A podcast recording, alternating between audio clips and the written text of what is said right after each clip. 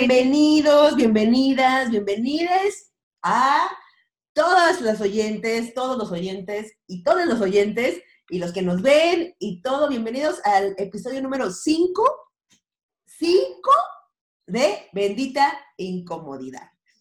Y aquí a mi lado tengo a la mismísima Tieta, la terapeuta más hipster y pachamama del mundo. Ah, ya te habías tardado. Bien, les voy a contar que hoy nos despertamos bien temprano a hacer este programa y yo me puse uvas en los ojos, pepino. Dejé que pasaran las horas, pero no lo logré. Hasta voy a poner lentes. chingue su madre hinchada. es lo que hay. Es lo que hay, es lo que hay. Porque a los 30 ya te empiezas a hinchar. Claro, pero definitivamente eh, la gente que nos ve en YouTube, pues no dice, ay, mira, voy a ver estas modelos internacionales de Victoria's Secret. ¿Sabes? no? no, lo siento. Ah, lo siento. Que yo hasta, yo hasta ya había pensado en comprarme esa ropa interior. Ya sé que pensabas salir en bikini porque pensabas que eso iba a jalar y por eso los veían, pero no. La verdad es que nos ven porque les gustan los putazos. les gustan, nos gustan. Y la verdad es que estamos llegando a gente bien padre que nos comenta. Sí, comentarnos. Este, y así. Y hoy traemos un temazo. Me parece que esta tieta ya está poniendo demasiado personal. Me parece personas que se están metiendo demasiado con nosotros. Eh, y me parece que pues, le gustan también los putazos, pero ella darlos, ¿verdad? ¿Qué tema tenemos hoy? ¿Qué También lo recibo, no te creas. Control. ¿Qué? Sí. sí. Este, sí. Me suena, me suena. Control. Que hay dos vertientes de ello, ¿no? Ok. Autocontrol y ser controladores. Entonces, comencemos por ser controladores. Vamos a empezar, porque luego hay solución, pues, o sea, no todo está perdido. Este, pero bueno, sí es importante saber que las personas controladoras podemos ser estos seres humanos que estamos acostumbrados a hacer que los demás hagan lo que nosotros necesitamos que hagan y queremos que hagan. Y para eso, eh, pues hemos desarrollado herramientas, ¿no? avanzadas herramientas. Incluyendo la manipulación, que hay una diferencia un poco ahí, es importante señalar. La manipulación incluye cierto nivel de mentira para poder mover los hilos. Y el control va mucho más desde un lugar de, del miedo y lo aprendido y como esta necesidad que nos produce mucha ansiedad porque si no sale como nosotros decimos que tiene que salir, entonces no está bien. Entonces necesitamos controlar al otro para o a la otra o al otro como para poder sentir que va a salir como lo estamos esperando. Y una mala noticia, este, vamos a empezar por ellas. es muy temprano para las malas noticias. Es que, chavos, Chávez, el control hacia el otro en realidad, o sea, existe porque lo estamos sometiendo, pero, pero no, no, no, no, no es real. O sea, de verdad no hay manera de que puedas controlar los sentimientos de alguien más, las actitudes de alguien más, el comportamiento de alguien más. Suele ser muy pasajero, eh, tiene una retribución muy, muy, muy, muy corta y muy vacía. Ya hay temas, ¿no? Desde lo laboral, donde te toca hacer este rol como de ejercer la autoridad y entonces de alguna forma, pues sí controlar ciertas eh, áreas y circunstancias, pero siempre y cuando, o sea, en la línea de eso, de cierto nivel de evaluación, ¿no? Que eso es el control, o sea, esa evaluación que haces de que las cosas fluctúen para dar un resultado. Pero hasta qué punto pasas esa línea y comienzas a ejercer tu autoridad como la única, con la única verdad, como debe de ser, porque así tiene que ser, y las consecuencias que hay si no, ¿no? Entonces sí es bien importante estar muy atentos, el control eh, es miedo, ¿no? y produce mucha ansiedad no tenerlo. O sea, entiendo muy bien cuando nosotros nos vemos en situaciones donde necesitamos que las cosas salgan como queremos, que son todas cuando eres controlador o controladora. Este, pero esa ansiedad que produce no poder ver que lo que estamos necesitando que salga, salga como queremos, reproduce una ansiedad enorme y pues mucha neurosis, ¿no? O sea, eh, eres reactivo, te vuelves violento, violenta, maltratas y te maltratas, ¿no? Ejemplo, imagínate que te vas a casar y entonces, pues tú quieres hacer todo, todo lo que implica este, arreglar el tema de la boda, ¿no? Pues seguramente, o sea, habrá cosas que no salgan como planeas, porque así es esto, pero el estrés y la fuerza emocional que implica estar controlando todo, ¿no? O sea, por eso hay gente que se dedica a organizar eventos, ¿no? Pero estar encima y estar llamando y preguntando y si las flores y si el color y si el mantel y si el adorno y si la mesa y si la persona y si la invitación. O sea, y eso es un ejemplo así como, hasta suena divertido, es la boda, ¿no? Claro. Y bueno, ah, bueno, sí, dime, dime. Este, y bueno, también hay chicos muy controladores, ¿no? O sea, la lectura del control casi siempre eh, se lee desde vieja mandona neurótica, ¿no? Pero en realidad es que también es cierto que los hombres pueden ser muy controladores, solo que sus herramientas están mucho, mucho más naturalizadas. Ah, bueno, sí, bueno, ahí ya estamos hablando de machismo, digamos, ¿no? De una sociedad educada para eso. Claro, claro, en donde hemos, hemos este, naturalizado estas, estas conductas y estos intercambios, pero hay que ser muy, muy, muy claros en identificar en qué momento, eh, o sea, ya está siendo esa persona, ¿no? Yo creo que es algo que todos sabemos de nosotros y algo que le cuesta mucho al controlador, claramente, es aceptar. Uf, haz tu cuenta que a mí una vez, yo me di cuenta que era controlador hace muy poco tiempo, ¿ok? Este, cuando empecé a ir contigo y me dijiste, y yo así, ¿qué? Estás pero bien tonta, voy a renunciar, esta terapeuta no sirve, ¿no? pero yo me acuerdo que una expareja me dijo, es que eres una controladora y yo me super indigné. Y claro que no. Y lo que pasa es que es lo mismo que hablábamos un poco el episodio pasado de codependencia, que es muy disfrazable. Creo que lo más peligroso en la vida es lo que se disfraza. Como, ¿sabes? Desde enfermedades hasta eh, situaciones así. Eh, yo he sido muy controladora toda mi vida, yo no me había dado cuenta. La primera vez que me lo dijeron fue hace poco tiempo, o sea, bueno, no sé, unos tres, cuatro años. Eh, después lo descubrí. ¿Eh? Ya contamos en décadas. Y después me lo reafirmaste tú y yo dije, no, es controlador. Pero mil controladora, y es algo que trabajo todos los días. Todos, todos los días trabajo en no serlo.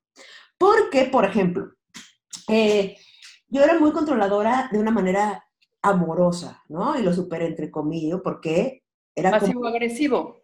Como en el pedo de él, del te resuelvo, pero te resuelvo para tener el control. ¿Me explico? Este, o en el pedo amoroso de los mensajitos de este. ¿Dónde estás? ¿Dónde estás? ¿Cuánto te falta para? Pues un pedo de seguridad, ¿no? Digamos, pero que ya rebasaba un límite de, oye, ¿estás bien? Sí, chido, ¿no? sino ya eh, ese, ese nivel de control. O el, yo invito las vacaciones porque así yo decido dónde vamos a ir de vacaciones. Yo te invito a cenar porque así yo decido dónde vamos a ir a cenar. Eh, ¿Sabes? También el control económico también entra ahí. El control emocional de te estoy cuidando. No es que yo sea controlador, es que te estoy cuidando. O la onda, por ejemplo, de que tú me dices, ay, güey, se me antoja pintar este, mi estudio, ¿no? Y entonces yo voy y te lo pinto, porque soy buen pedo, pero realmente estoy decidiendo qué color, estoy decidiendo cuándo se pinta, estoy decidiendo, ¿sabes? Y algo muy importante que a mí me... me y es que también, fíjate, es que hay, muchos temas, es, un tema del cual tengo muchas cosas que decir. A ver. Este, creo que y se va eh, fomentando el control a través de cosas. Por ejemplo, yo vivo sola desde los 20 años, ¿no? Lo cual hace que yo esté acostumbrada a que las cosas se hagan, pues como yo digo, porque siempre se ha sido así, porque desde los 20 tengo un espacio y pago una renta y, ¿sabes? Te dedicas como a producirte una vida.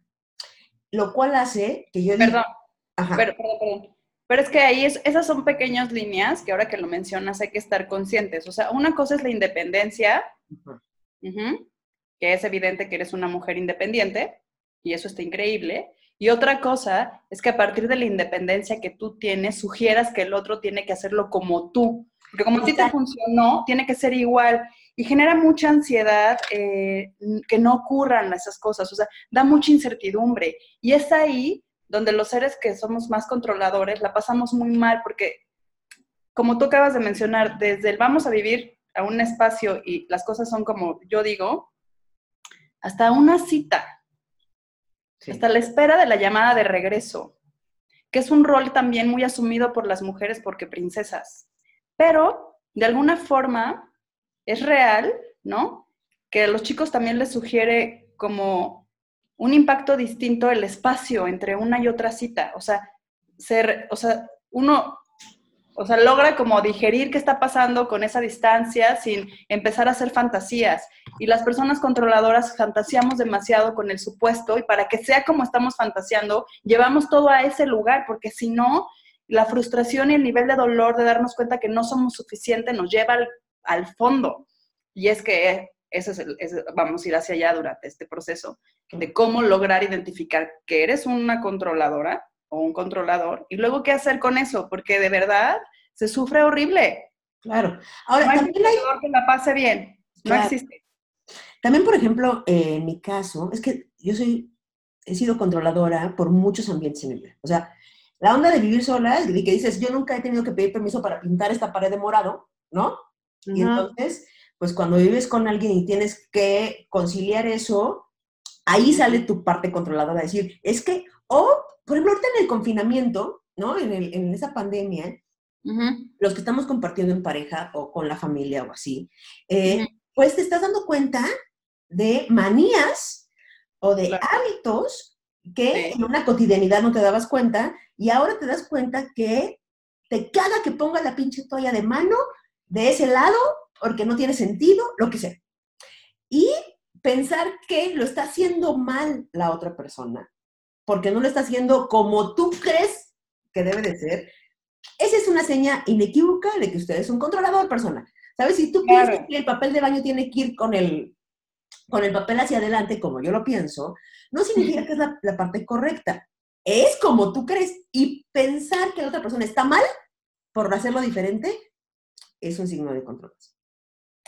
Sí, es real y yo siempre les digo, muy, o sea, como en un tono jajaja, es como pendejear al otro, ¿no? Todo el tiempo. Vamos a pendejear a la banda.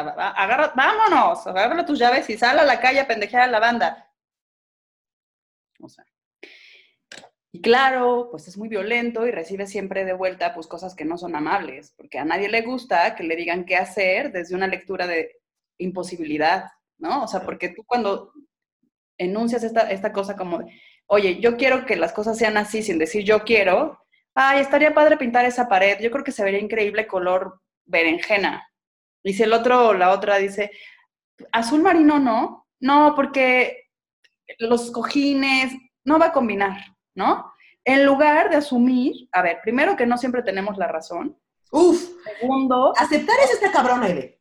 Pero bueno, ahorita vamos para allá. Segundo, identificar que claramente cuando tú compartes un proyecto de vida, el que quiera que sea, ¿no? De pareja, laboral, de amistad, habrá cosas con las que no estés conforme, pero un, un primer paso es dejar que suceda como no estás acostumbrada a hacerlo. Te va a producir ansiedad, vas a sentirte incómodo, obvio, pero eso está empezando, o sea, acuérdense que cuando uno se siente incómodo, te avisa el universo, ya, ya comenzó el cambio. Y claro, como es un cambio a lo desconocido, pues tu cuerpo entra en una sensación desconocida y es muy, es, es, incómodo, es como, ¿quién soy? ¿Por qué estoy? No, debería de volver a ser quien era porque eso me funciona, ¿no? La verdad es que la gente controladora se rodea de gente, evidentemente, que puede tender a ser más víctima, porque pues, se necesita víctima y victimario, entonces también se buscan como personas eh, que ceden mucho más su poder y más, más débiles emocionalmente sin querer ser con esto, este, ponerlos por debajo, ¿no? Sino que han trabajado mucho menos en, en sus límites, ¿no? Entonces es más fácil poderles decir qué tienen que hacer y cómo lo tienen que hacer. Pero ojo, porque acuérdate que uno resuena desde la carencia también, entonces atraes a gente que controla, ¿no? O manipula. Entonces, yo me he visto en situaciones y relaciones donde he estado con parejas que manipulan, ¿no? O sea, que me acaban de decir, ya cállate, y es como, oye, ¿por qué me hablas así? Yo no te dije eso. ¡Ah! O sea, pero me lo acabas de decir, o sea, pero si no estoy loca. Y entonces, claro, o sea, sale ahí mi peor demonio, porque entre líneas es, o sea, anulo lo que tú eres, lo que tú dices y no lo valido y no, no va, o sea, porque aquí el que, el que tiene la razón soy yo, ¿no? Y claro, ¿qué va pasando? Pues uno va cediendo el poder, ¿no? De muchas formas. O discutes más y entonces llevas al siguiente nivel la discusión y puede terminar muy mal, ¿no? O te callas y dices, ¿para qué peleo? Este sí, ya sé que es un necio. Cuidado. Cuidado porque de verdad somos peligrosos. Las personas controladoras y manipuladoras somos seres muy retorcidos, muy peligrosos, porque ¿qué pasa? Todo el tiempo estamos sometiendo al otro y estamos en, ya saben que la, la comunicación certera es horizontal. Y nosotros siempre estamos necesitando, de manera inconsciente, poner al otro por debajo, poner al otro por debajo. Entonces la lectura es, pues tú eres un ser muy inseguro que necesitas a través del otro validarte, pero para validarte en un sentido por encima, pues lo tienes que poner por debajo. Entonces, tú ya imagínate el nivel de codependencia que estás generando en esa relación, ¿no? Donde todo el tiempo estás minimizando al otro, pendejeando al otro, haciéndolo sentir inútil, eh, bajando su autoestima, sosteniendo una, una mentira. Y además, lo que sí está pasando, eso es real, es que detrás de bambalinas está generando un nivel de enojo, ¿no? Porque claro, o sea, por más que el otro cede, pues no, no es tonto, de verdad no es pendejo, o sea, está cediendo, pero por evitar conflicto, por no tener una autoestima bien trabajada y decir, oye, yo no estoy de acuerdo. Y la verdad no lo pienso asumir así. O sea, si tú lo quieres pintar morado, está ok, yo no estoy de acuerdo, podemos llegar a un acuerdo y hoy no, la pintemos por ahora. O, ok, si tú pintas esa pared morada, a mí me gustaría pintar esta otra color azul.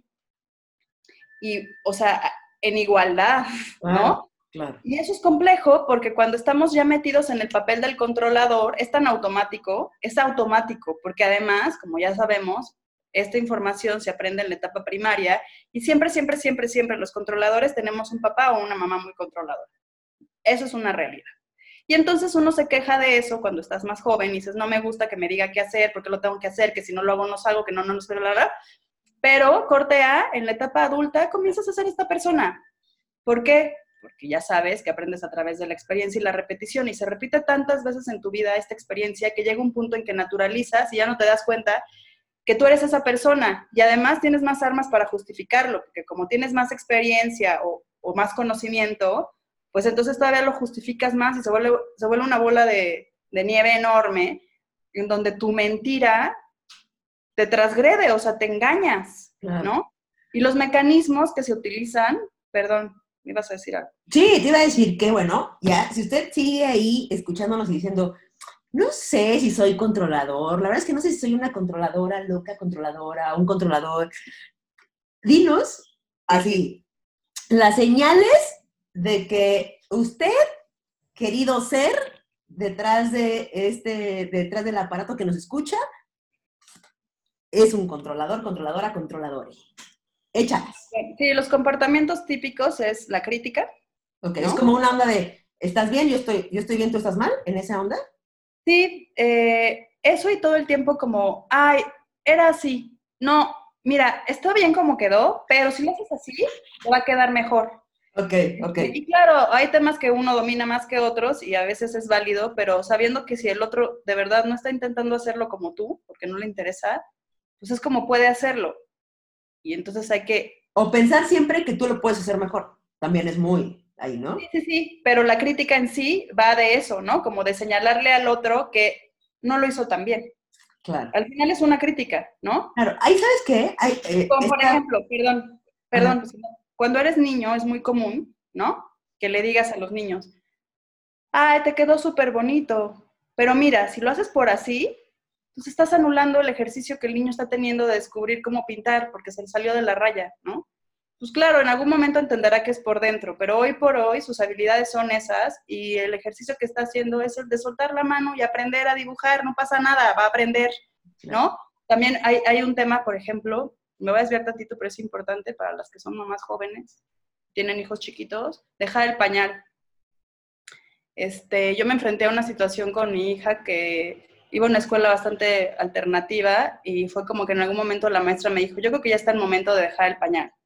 Y estaba en la transición justo de una escuela a otra y justo la otra me decía, no, ella tiene que dejarlo cuando se sienta segura de dejarlo, porque si no lo que va a haber es muchos accidentes en el medio, porque cada quien tiene un propio ritmo, ¿no? Entonces, eso es ser respetuoso con el ritmo del otro y, acompañar, o sea, es muy diferente decirle a alguien, te quedó bien, o sea, ah, ya limpié el lavabo, ¿no? Y tú así, puta, tiene tres manchas, caro, sí, ¿por qué no le yo ¿No las ve? Y dejarlo, y dejarlo, y ese es un ejercicio, ¿eh? así, mira, de que te retuerces y dices, no, no, no, no, le muevas, no le muevas, muévete de ahí, salte de ese lugar, este, salte a la cocina. Y tal vez al día siguiente, ¿no? Este, decir, yo ahora me encargo del lavabo. Y dejarlo limpio, sin decir nada. O sea, no le vas a ir a decir al otro, mira, así era, así tiene que ser. Un día y un día. Ah, claro, es que yo sí me aclavo, yo lo dejo limpio, y entonces, porque el otro que le cuesta, si es un poco más de esfuerzo, ¿no? Bueno, o sea, hablando se entiende la gente. Oye, a mí me cuesta mucho trabajo, tengo un toque con la limpieza y necesito que todo quede impecable. Entonces, cuando veo manchitas de agua, me, estresa mucho. Estoy tratando de lidiar con eso.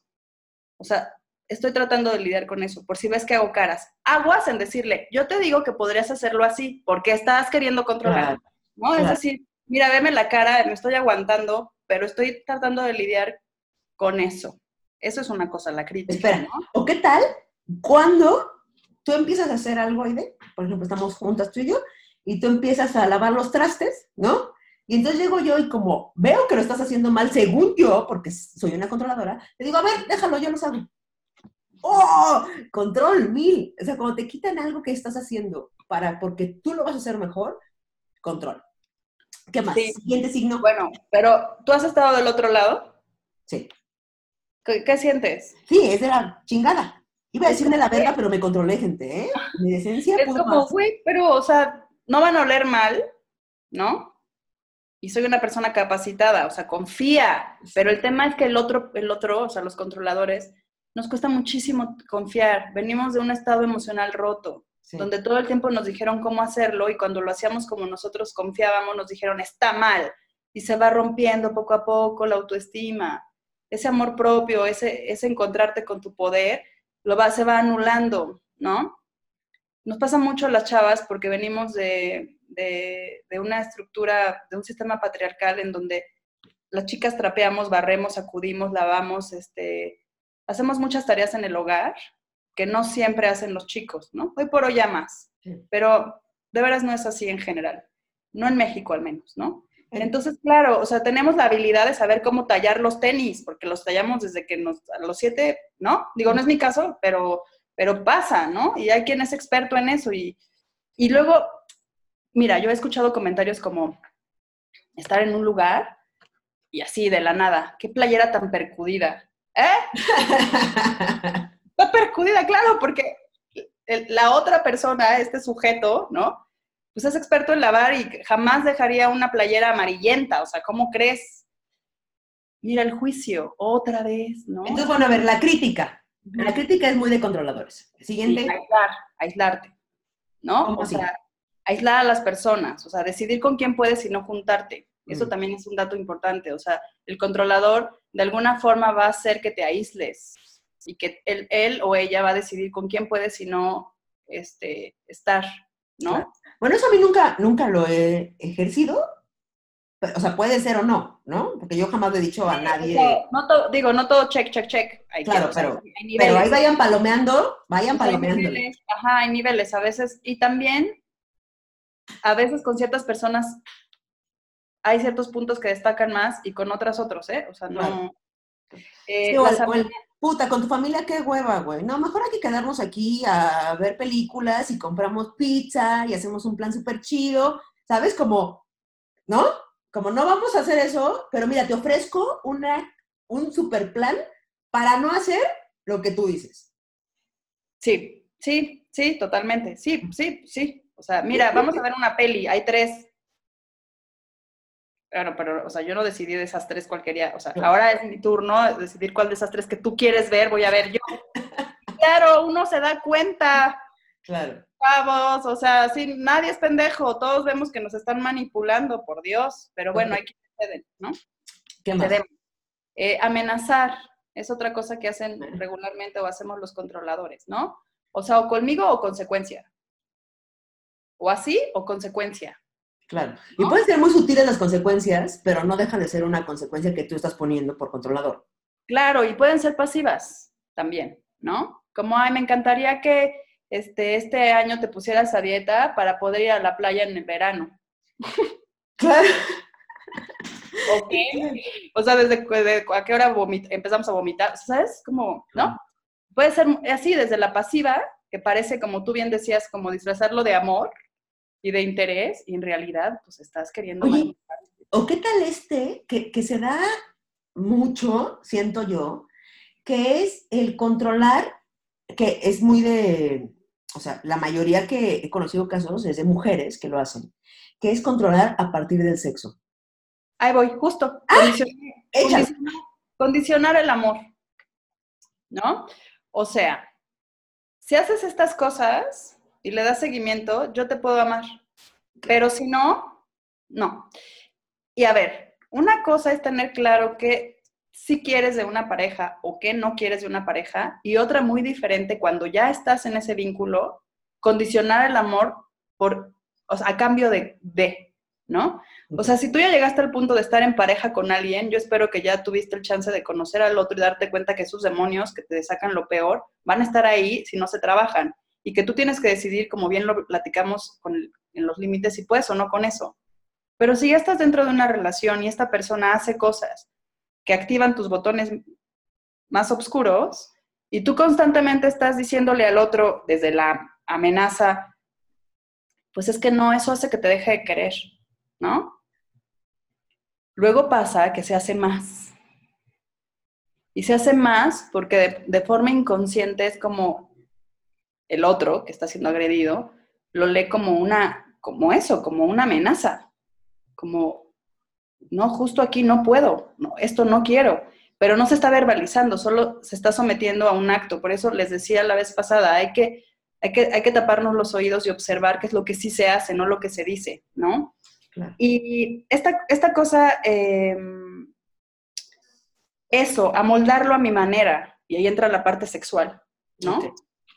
Como de someter al otro, porque también es un momento muy íntimo donde puedes, o sea, reactivarte y reforzar la idea de que estás llevando el control, ¿no? Y a muchas personas les produce placer tomar la batuta y no permitir que el otro diga, haga o sienta algo que te someta al cambio, porque eso te, vulnera. Entonces, no preguntas si te gusta, si, si, cómo te gusta, si está bien, si está mal, o sea, cómo va.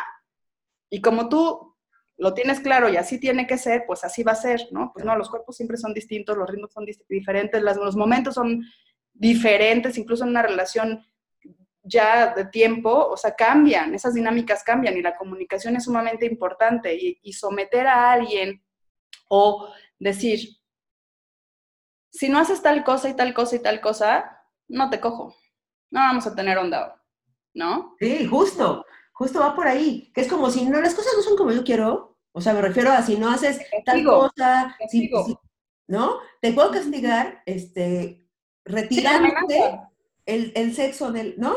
Y eso está bien roto. Y una cosa es que digas, pues si estoy enojada no se me antoja.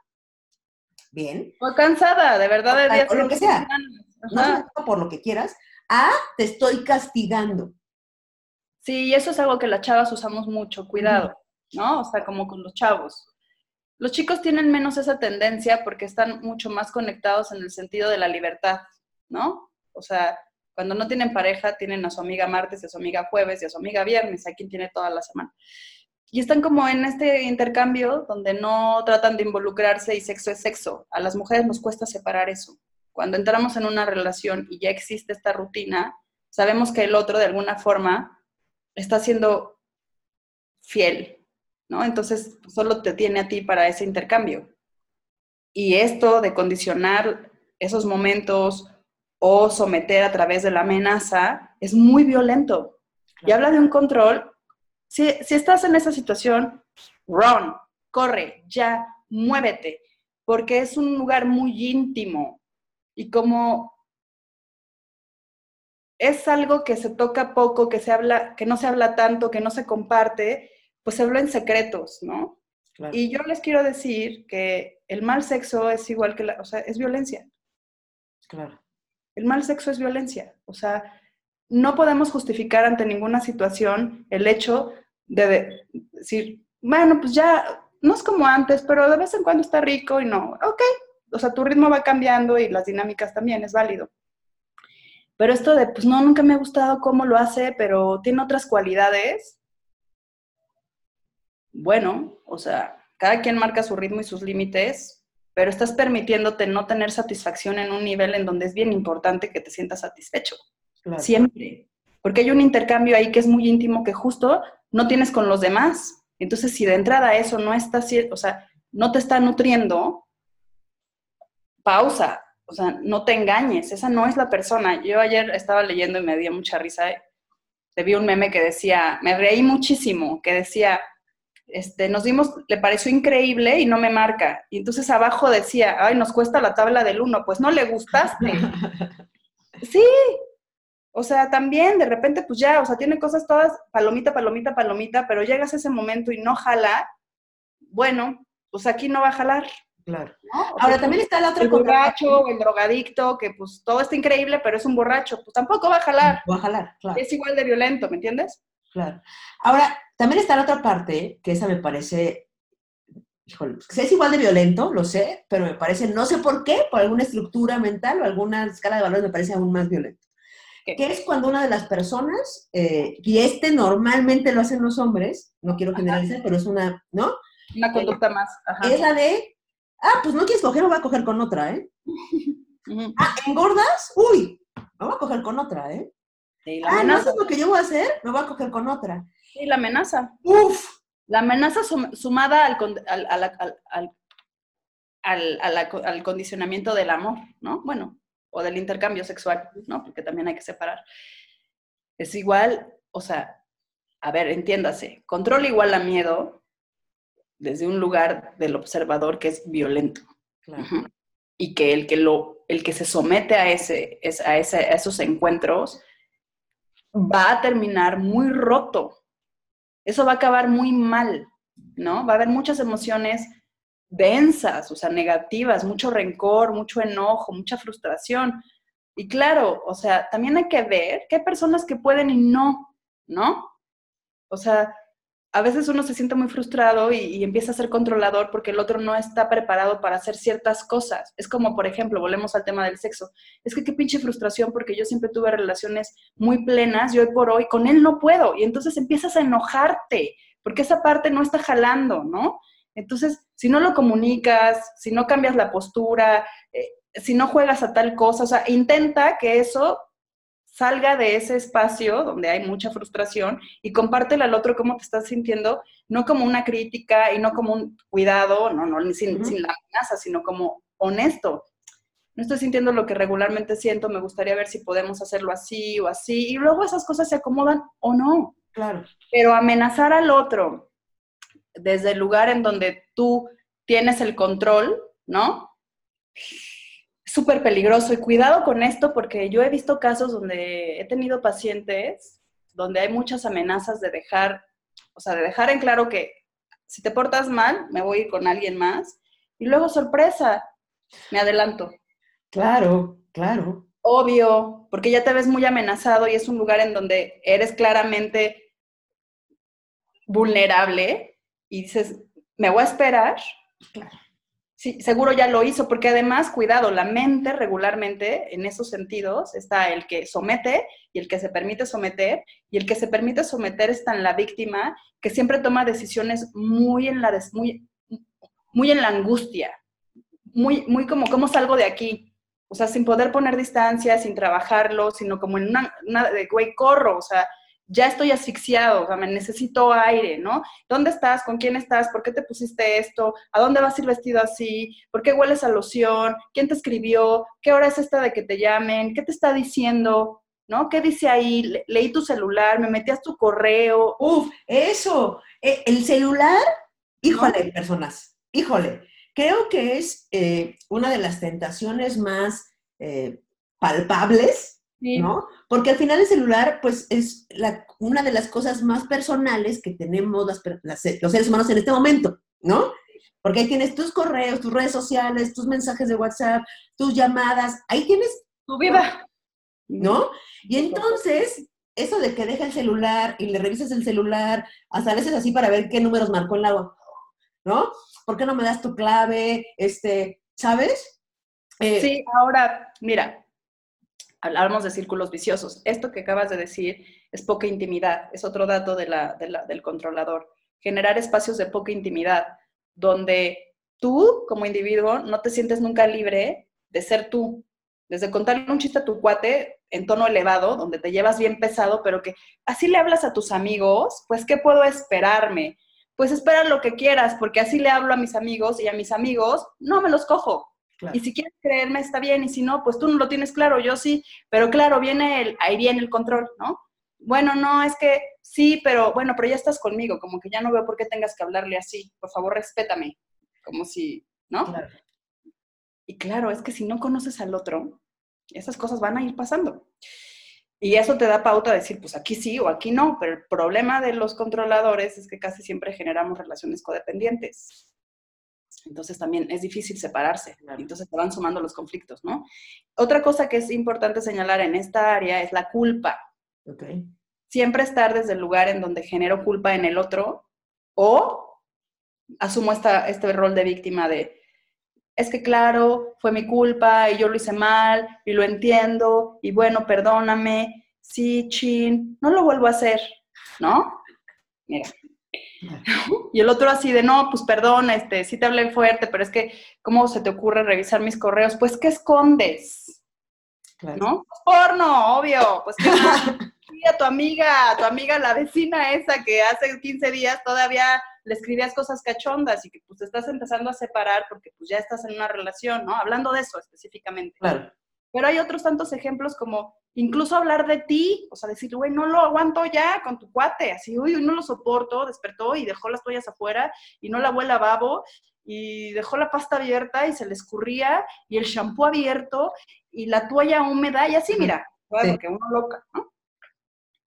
Ah, hablando mal de mí. Claro. Pero así, a ver, o sea, ¿en qué momento? Y esas, esas, esas dinámicas se establecen desde el principio. Y yo lo que les, les sugiero, sobre todo a las personas que, que viven en pareja, porque el, nivel de intimidad es mayor y a veces asumes que el nivel de intimidad sugiere esta, esta línea que atraviesas de falta de respeto a la intimidad del otro, ¿no? Y es entender una cosa, que alguien está contigo porque quiere estar y que si no quiere estar, no importa lo que hagas, insisto, nos cuesta la tabla del uno, no va a estar. Ni revisando sus calzones, ni oliéndole los, los calcetines, o sea, de verdad cuando alguien no está interesado en estar o tiene cierta actitud ante la relación, va a tenerla y eso no va a ser, o sea, no se va a modificar por más que lo hables, por más que lo implores, por más que lo grites.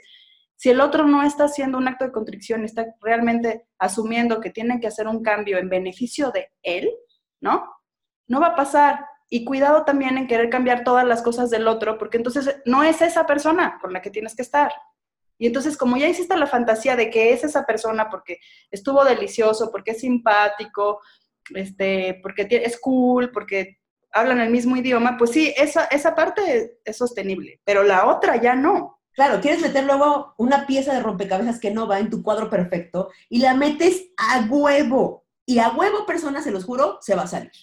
Claro. Y ahora, ¿por qué? Pues porque te genera mucha incertidumbre y mucha ansiedad no lograr llegar a tu objetivo primordial, que es que salga como tú quieres. Y la lectura de como tú quieres, esto es lo más importante, es que es perfecto y eso es una mentira. No, no, no, no, no hay regla perfecta, este, para eso están las máquinas. Este, no hay forma ideónea, o sea, cada quien responde al estímulo de diferentes maneras porque pues somos seres únicos e irrepetibles. Y hay conductas parecidas, por supuesto, y ahí es donde uno dice, ah, aquí, aquí, sí, pero hay otras que no, y eso no sugiere que tengas que darte la media vuelta, también puede ser que aprendas. Claro. ¿no? Del otro, algo que de verdad no va contigo y te relajes. Y esa es como la segunda parte de cómo lograr, primero identificar que eres una persona controladora. Y el primer dato que te decía en un principio, que es muy claro cuando eres controlador y te está costando asumir, es que no toleras que te lo digan. Que lo platicamos, ¿no? ¿Qué? Sí, ¿Controladora yo? y eso, eso, o sea, haz el ejercicio. Respira profundo y llega con alguien de tu cer- o sea, alguien cercano a ti que te quiera y con que no vayas a reactivarte profundamente. Amiga. Pregúntale, ¿tú crees que soy controladora? ¿Tú crees que soy controladora, Kikis? ¿Sí? Y entonces, claro, si tú ya estás trabajando en eso, lo asumes y dices, sí es cierto. Soy una mujer llena de miedos, con muchas inseguridades, queriendo trabajar muchas cosas que en su momento no estaban en su lugar. Ha traído a mi vida circunstancias y pérdidas importantes que hoy por hoy me han hecho quien soy, pero si pudiera cambiar eso, me gustaría. ¿Qué tengo que hacer? Aceptarlo, con vergüenza o no, sí, soy esa persona, porque ya sabemos, no vayas para allá.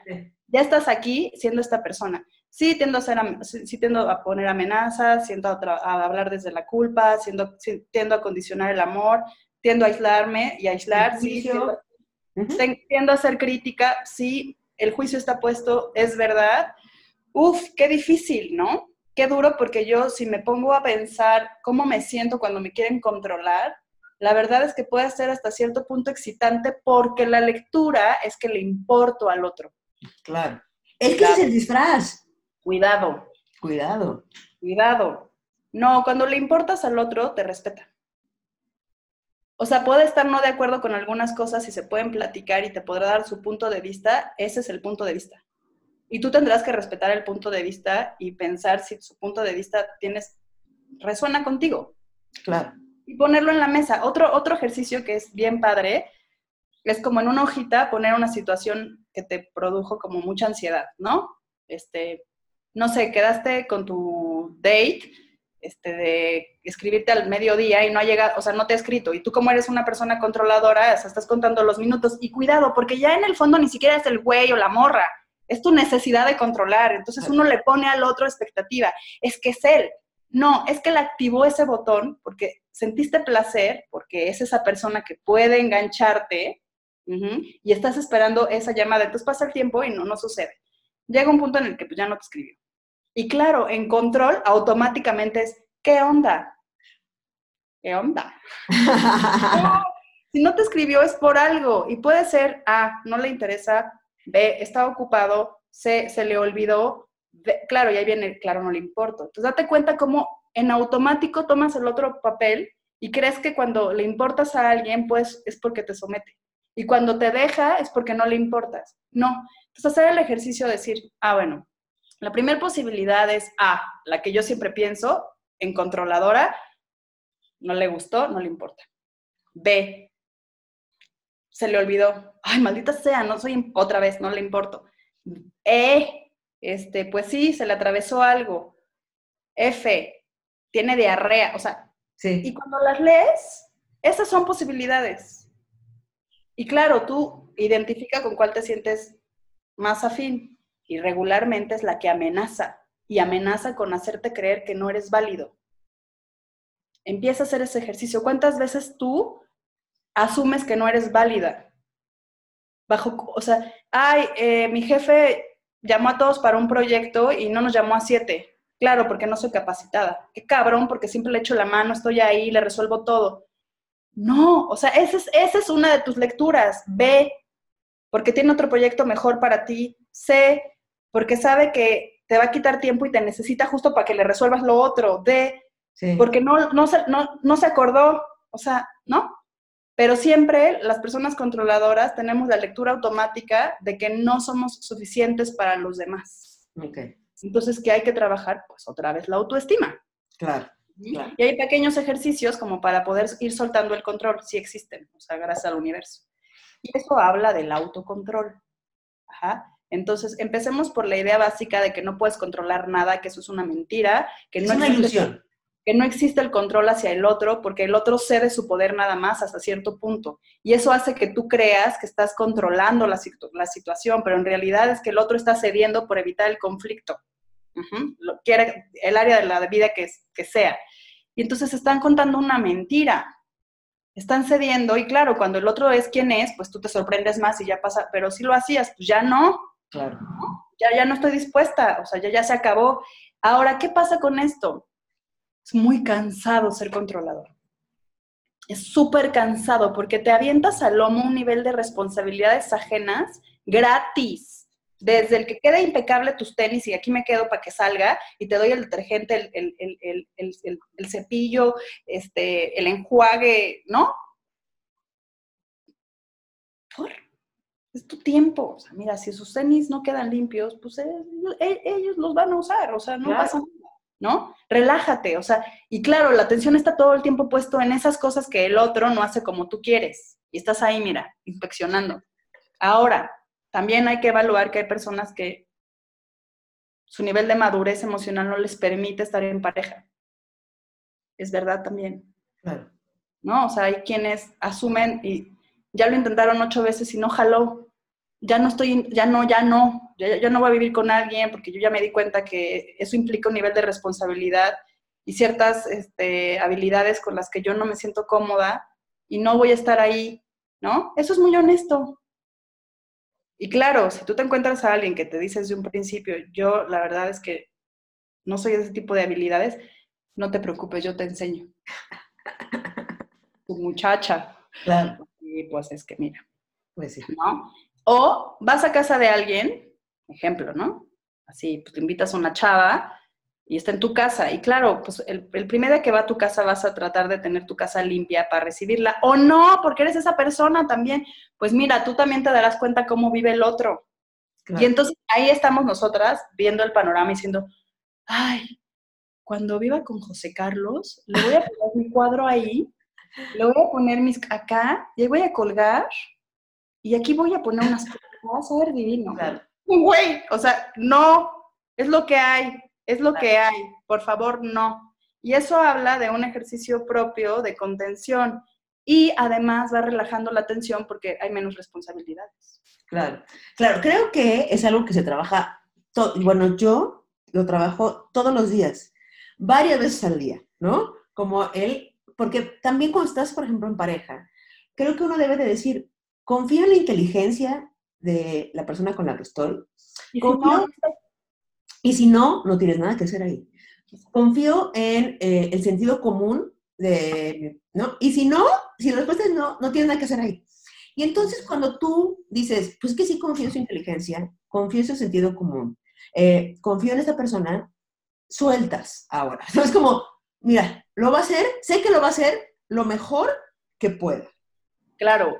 Y bien, Pero para confiar en otro tienes que confiar en ti, como todo en la vida. O sea, acuérdate de la resonancia, o sea, va y viene, blanco y negro, o sea, es un intercambio atómico, positivo y negativo, es así. Entonces, sí es importante que para que tú aceptes, tienes que comenzar por aceptar, insisto, A, que eres esta persona, B, que tienes que soltarlo, o sea, que de nada sirve querer tener el control porque al final el ejercicio es doble, porque asumes un rol que implica una tarea extra, terminas haciéndolo en compañía, y puede ser que no salga como tú quieras y el nivel de frustración va a ser muy alto. Y eso no significa que la siguiente vez puedas dejarlo, porque los controladores no es que ya entrenaste a alguien y lo sueltas, es que estás encima todo el tiempo. ¿No? Otra cosa importante es querer tener siempre la razón. Uf, es que es delicioso. Sí, es que somos tan inteligentes. Claro, somos tan perfectos que obviamente tenemos siempre la razón. tener la razón es, híjole, es como el azúcar. Es adictivo y solo te hace mal. O sea... ¿Y qué es lo peor que puede pasar si no la tienes? Ah, pues eres vulnerable. Pues sí. Claro. Sí. Pero da mucha vergüenza cuando tienes baja autoestima. Porque de alguna forma lo que has sostenido es que eres esta persona que siempre tiene algo inteligente o sabio o sabe cómo resolver. Y cuando no conectas con eso, te sientes sumamente inseguro porque otra vez la lectura es no soy valioso, no soy válido, no estoy a la altura. Y acuérdate que es bien importante identificar que sí, muchas veces no estamos a la altura y eso nos vuelve vulnerables y nos permite transitar para llegar ahí, a donde queremos llegar, a, tener ese, ese nivel, si esa fuera la lectura, ¿no? Y aparte creo que tener la razón nos puede llevar a unos límites súper cabrones. O sea, creo que tener la razón es, primero tienes que saber que tener la razón no hay un score, o sea, no hay un eh, puntaje en el que alguien está ganando algo. Normalmente cuando se tiene la razón, Yo les digo, ya discutiste un montón, ya peleaste, ya perdiste más de lo que estás ganando teniendo la razón. Sí. ¿no? ¿Para qué quieres tener la razón si lo que vas a perder es estabilidad? Si lo que vas a perder es paz, si lo que vas a perder es, ¿para qué quieres tener la razón? Ese es claro, claro, y la quieres tener para darte certeza. Sí. Para sentir que eres esta persona con la que tú te, o sea, con este personaje que has creado de ti. Es una ilusión. Claro, y al final lo creaste porque en su momento eso hizo que te aceptaran en casa. Claro, claro. Y otra, cosa, y otra cosa importante acerca de, eh, de, tener la razón es que llegamos a límites súper locos con tal de tenerla. Por ejemplo, ah, claro. a veces hasta queremos que el lado, por ejemplo, yo siento que me pinta el cuerno, ¿no? Y hacemos todo lo necesario para que al final diga, ¿ves? Tenía razón. ¿Sabes?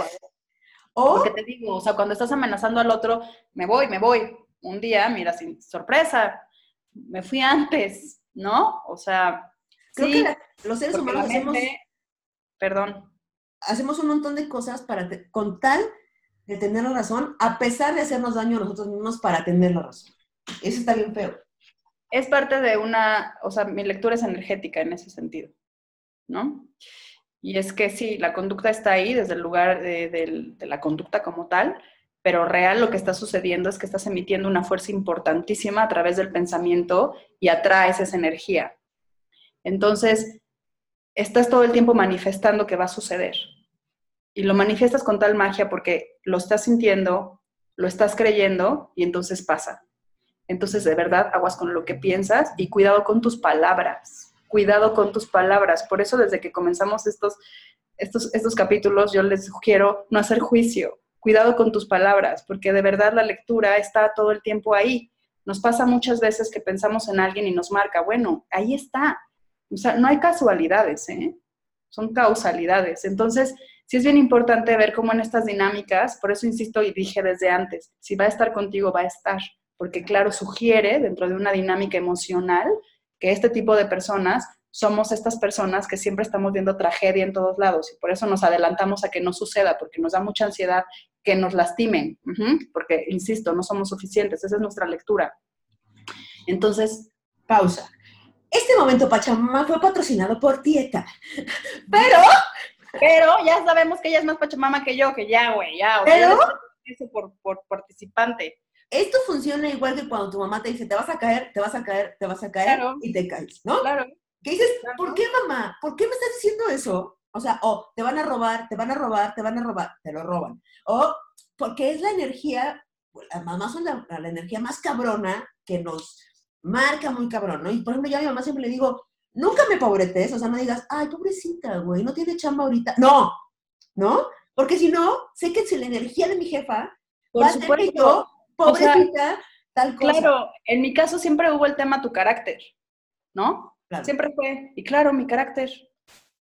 O sea, sí, porque estás exacerbando en el otro una conducta porque se la estás recordando todo el tiempo y es reactivo a eso, porque estás haciendo un trabajo para modificar y no está siendo reconocido. Una vez más, están queriendo controlar desde el juicio.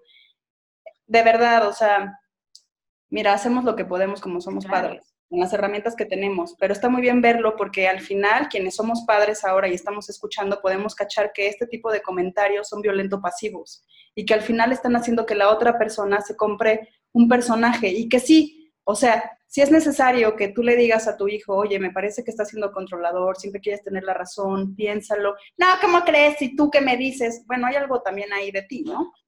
Este, pero, pero eso, o sea, y decir, tienes un carácter muy fuerte y yo creo que ese carácter se ha moldeado por, por tu vida, pero también veo que tienes cosas bien padres dentro de tu carácter, como ser muy simpático, como eh, ser perspicaz y creo que si ensayas más esa conducta, vas a estar más relajado. Qué diferente. Claro. ¿No? Pero bueno, cuando uno está enojado dice cosas y las cosas que dice siempre vienen desde la panza, poco filtradas. Entonces, por eso insisto en ser cuidadoso con las palabras. Claro. Pero aparte creo que uno puede señalarlo. O sea, por ejemplo, mi mamá que tiende mucho a pobretear, como en un, no en una onda, o sea, sino en como, no tiene chamba, ay, pobre, ¿no? Pobre. Y yo siempre le digo, no me pobretes nunca. O sea, nunca digas pobre de Kikis porque no. O por ejemplo, yo soy muy confiada. O sea, por ejemplo, tenía este, en moto y dejaba el casco sin amarrar así y me iba. ¿no? Y mamá, te lo van a robar. Y yo le decía, mamá, ¿por qué mejor no me dices, oye, cuida, cuidado porque la delincuencia está acabando de decir, te lo van a robar, te lo van a robar, ¿no? Y entonces creo que sí hay que cambiar esa narrativa. O sea, esto que dices de los niños, no me pasaba con mi hija. O sea, yo la verdad es que como soy una persona controladora, ante ciertas situaciones me tenso porque no quiero que se lastime, pero esos son mis miedos. Esos no son de ella. Y hacía el ejercicio constantemente de ir al parque y ponerme cerca y yo sudaba, ¿eh? Neta, neta, neta, güey. Neta, neta, de que decía, ay, no se vaya a caer, puta, que no me la voy a acabar si por cool y por querer cambiar le se rompe el hocico. Y yo me ponía en la orilla y le decía, tú puedes. Y yo, o sea, queriendo estar segura de decírselo para que lo entendiera y no me leyera de la mentira, en el fondo no confía, yo ya así, mira, haciendo el análisis. Y en el momento en que se, yo soltaba, literal, y era como, vas, salía así, ¡pum! Y, ¡eh! Y yo decía, sí, sí es cierto, o sea, porque yo fui esa personita, ¿no? Claro. Y me metí mis chingadazos como todos, pero de verdad, o sea, mientras estés cuidada y vista, no va a pasar nada peor, ¿no?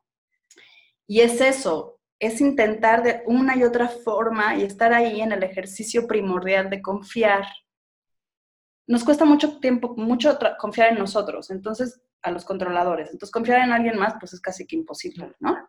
Pero con los hijos se vuelve algo muy peligroso porque no lo leemos como estamos confiando, no, lo leemos como estamos protegiéndolos. Y la sobreprotección eh, tiene la misma lectura que es pendejear al otro, como no sentir que es capacitado. Regularmente los padres que son muy controladores tienden a ser sobreprotectores. Entonces también hay que revisar qué tanto estamos sobreprotegiendo a nuestras crías y qué tanto estamos permitiendo que se metan sus par de chingadazos para que la experiencia los haga saber que eso pasa y que todos la piensen dos veces porque la vida. Pero querer evitar que sufran solo hacemos, insisto, como cuando no quieres que te pinten el cuerno y se lo estás diciendo, pasa. Entonces, querer evitar ese, ese tipo de encuentros emocionales solo hace que sucedan, porque no sé qué pasa entre los hijos y los papás que vamos a hacer justo lo que más les caga. Así es esto. Entonces, porque pues somos maestros y a eso venimos, ¿no? Pero es así. Entonces, bueno, esa es otra cosa, confiar en los demás, que es súper importante, y que además em, nos da tiempo, cuando confías en alguien más y delegas. Sí, tantito, tantito, tantito. claro, hay que rodearnos de personas que estén trabajando en su mejor emocional para poder delegar, hay que rodearnos de personas en los equipos que se comprometan, que tengan claro cuáles son los horarios, cuál es su, cuál es su labor, que puedan dar un poquito extra si es necesario y estar en la misma, en la misma, en la misma sincronía sin necesitar sentir que el otro tiene que hacerlo como tú tienes. Y, de verdad, cuando empiezas a soltar esto y empiezas a aceptar, que es el primer paso, como siempre lo digo, darte cuenta y luego te das cuenta y luego aceptas, eh, pasan cosas increíbles. De repente alguien te enseña algo nuevo que es una versión más corta y dices, no mames, y lo hice por años, hacía mi manera mal, y es tan fácil. Claro. No lo había pensado, wow, gracias, ¿no? Pero porque está, la, está, está ahí la apertura, si no, iba a ser como tú crees que es, iba a haber tensión, ibas a, vas, ibas a obtener el resultado desde un lugar en donde te estás responsabilizando de algo que no te corresponde. Y, y, eso tiene una lectura kármica, ¿eh? Claro.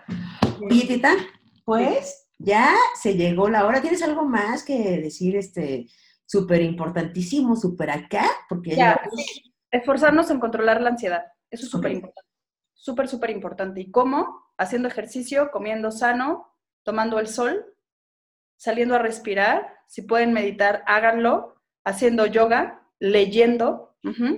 Pero sobre todo, cada vez que venga un pensamiento que nos indica que estamos siendo estas personas, tenemos que aprender a movernos de ahí e irnos a otro pensamiento. tenemos esa capacidad. Entonces viene el pensamiento de, claro, no me ha llamado, ya pasó media hora y ya hice mi lista, pero otra vez se vuelve a activar la ansiedad porque es algo que es químico. Entonces, como decir, ya, basta.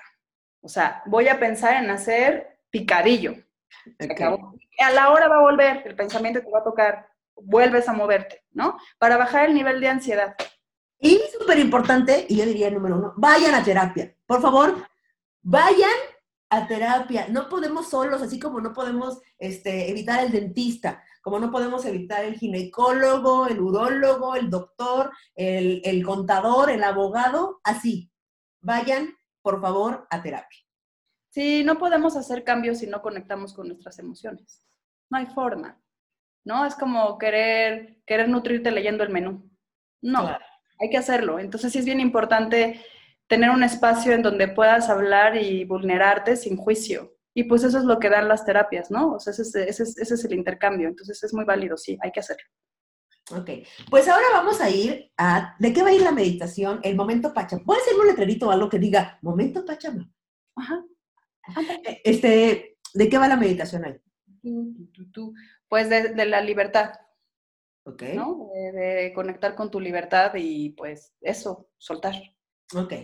Bueno, pues voy a eh, dejarlos como cada semana con dieta, haciendo la meditación.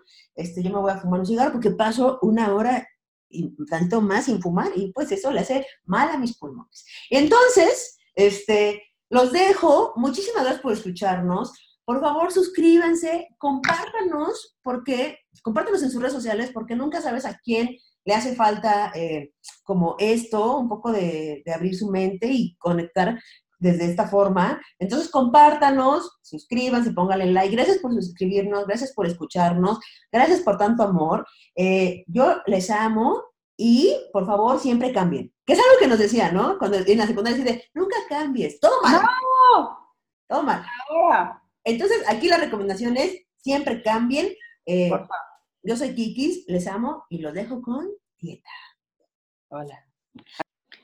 Bueno, vamos a tomar una postura cómoda. Si ya es de noche y estás escuchando o viéndonos, eh, puedes acostarte. Tampoco tan cómodo, te vas a quedar dormida. Em, si estás sentado en una silla o tienes alguna lesión en la espalda, una silla recta con los pies al suelo que toquen el piso. Y si no, la postura indicada es cruzar tus piernas, palmas hacia arriba, arriba de las rodillas. Puedes hacer algún mudra y la cabeza tiene que estar en el centro de tu cuerpo. Los hombros los pones un poquito hacia atrás, los bajas y ahí generas apertura. Entonces el aire entra a todo tu cuerpo. Cerramos los ojos. Y es bien importante poner atención en tu respiración y sentir como todo el aire entra por tu cuerpo y como toca todas tus células. Entonces, por favor, pon intención al respirar y al soltar. Así que inhala profundo. Exhala despacio. Inhala profundo. Exhala despacio. Suelta tus párpados.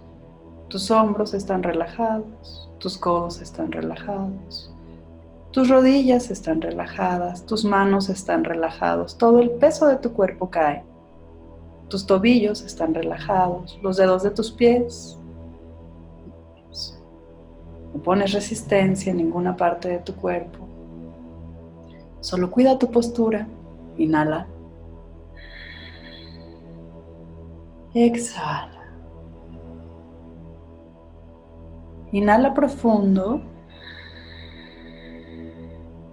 y lleva todo ese aire a tu chakra raíz y enciende una esfera roja que comienza a girar. Exhala. Inhala profundo y dirige todo el aire al ombligo y enciende y activa una esfera anaranjada. Al dar vueltas, colorea todo tu tronco. Exhala. Inhala profundo. Y lleva el aire al plexo y ahí enciende tu esfera, dale vueltas y colorea. exhala. Inhala profundo y lleva el aire al corazón. Enciende tu esfera, ponla en movimiento y coloreate. Exhala. Inhala profundo. Lleva todo el aire a la garganta. Enciende tu esfera. Es color blanco. Exhala. Inhala profundo. Lleva todo el aire al tercer ojo y activa la esfera en el centro. Es. Exhala. Inhala profundo. Lleva el aire a la cabeza. Enciende tu esfera. Es color morada. Exhala. Inhala profundo. Y lleva todo este aire al centro del pecho. E identifica una forma, un rombo rosa que empieza a abrirse poco a poco. Toma espacio y hace que en el centro de tu cuerpo se forme vacío. Exhala. Inhala profundo. Y lleva todo el aire ahí, a ese rombo. Y ábrelo más, expándete más. Observa cómo toda esa luz rosa que proyecta este rombo se proyecta enfrente, a los lados, atrás, arriba, abajo y genera vacío. Suelta. Inhala profundo. Lleva el aire al rombo y exhala con intención. Inhala.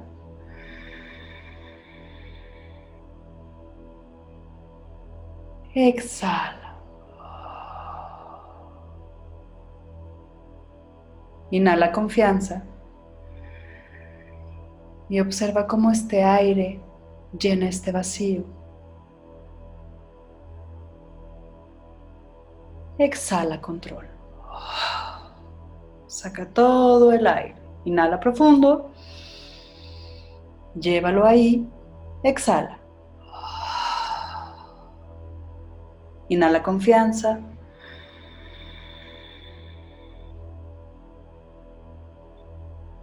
Exhala juicio. Inhala confianza. Exhala angustia. Inhala confianza. Exhala tensión.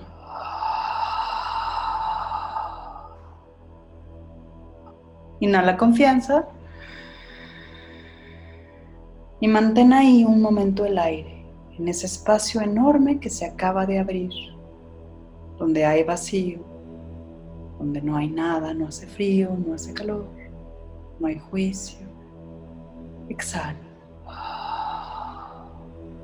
Inhala profundo.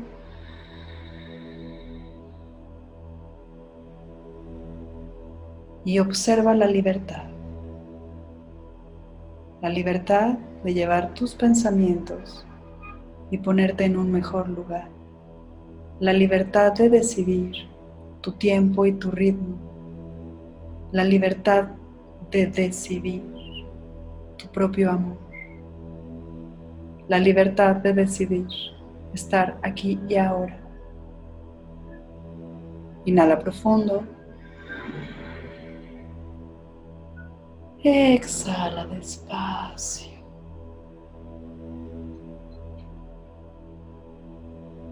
Inhala profundo. Y con esta inhalación observa como si una puerta se abriera desde tu corazón. Y al abrirla liberará toda la tensión y todo el control que has sostenido todo este tiempo. Exhala. Inhala. Lleva el aire a tu corazón. Abre esa puerta y saca todo. Exhala. Inhala.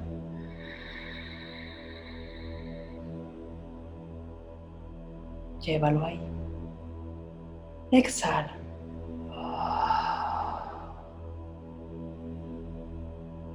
Inhala profundo.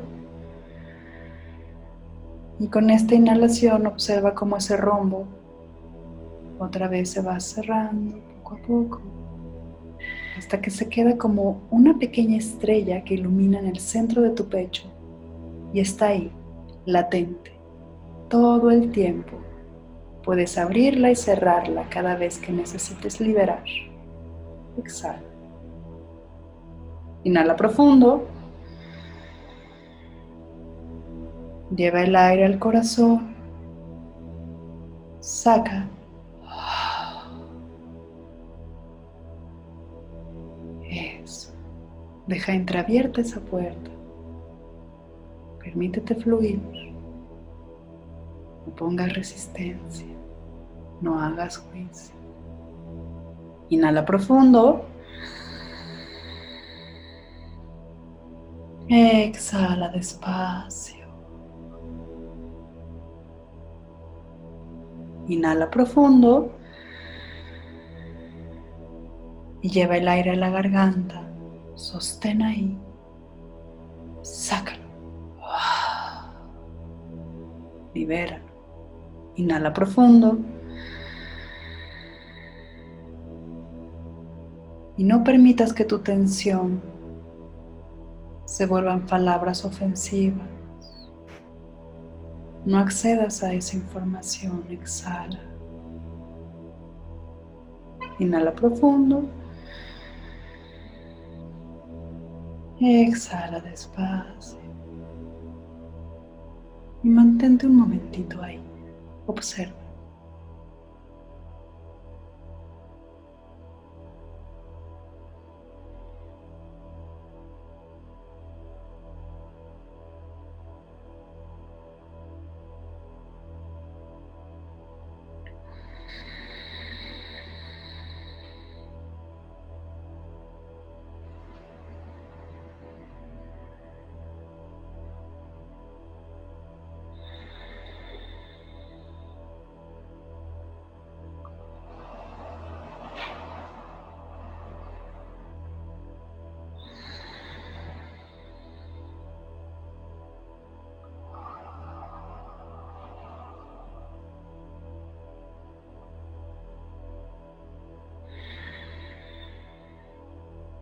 Inhala profundo y suelta despacio. Poco a poco abre tus ojos o quédate en esa postura si es tu momento de dormir.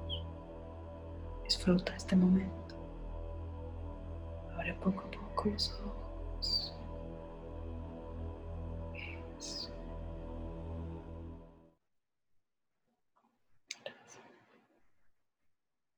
Les deseo un lindo día y si es una noche, una noche reparadora. Nos vemos pronto. Muchas gracias por estar en contacto, por seguirnos, por sus comentarios, por esos likes y por compartir esta información. Gracias.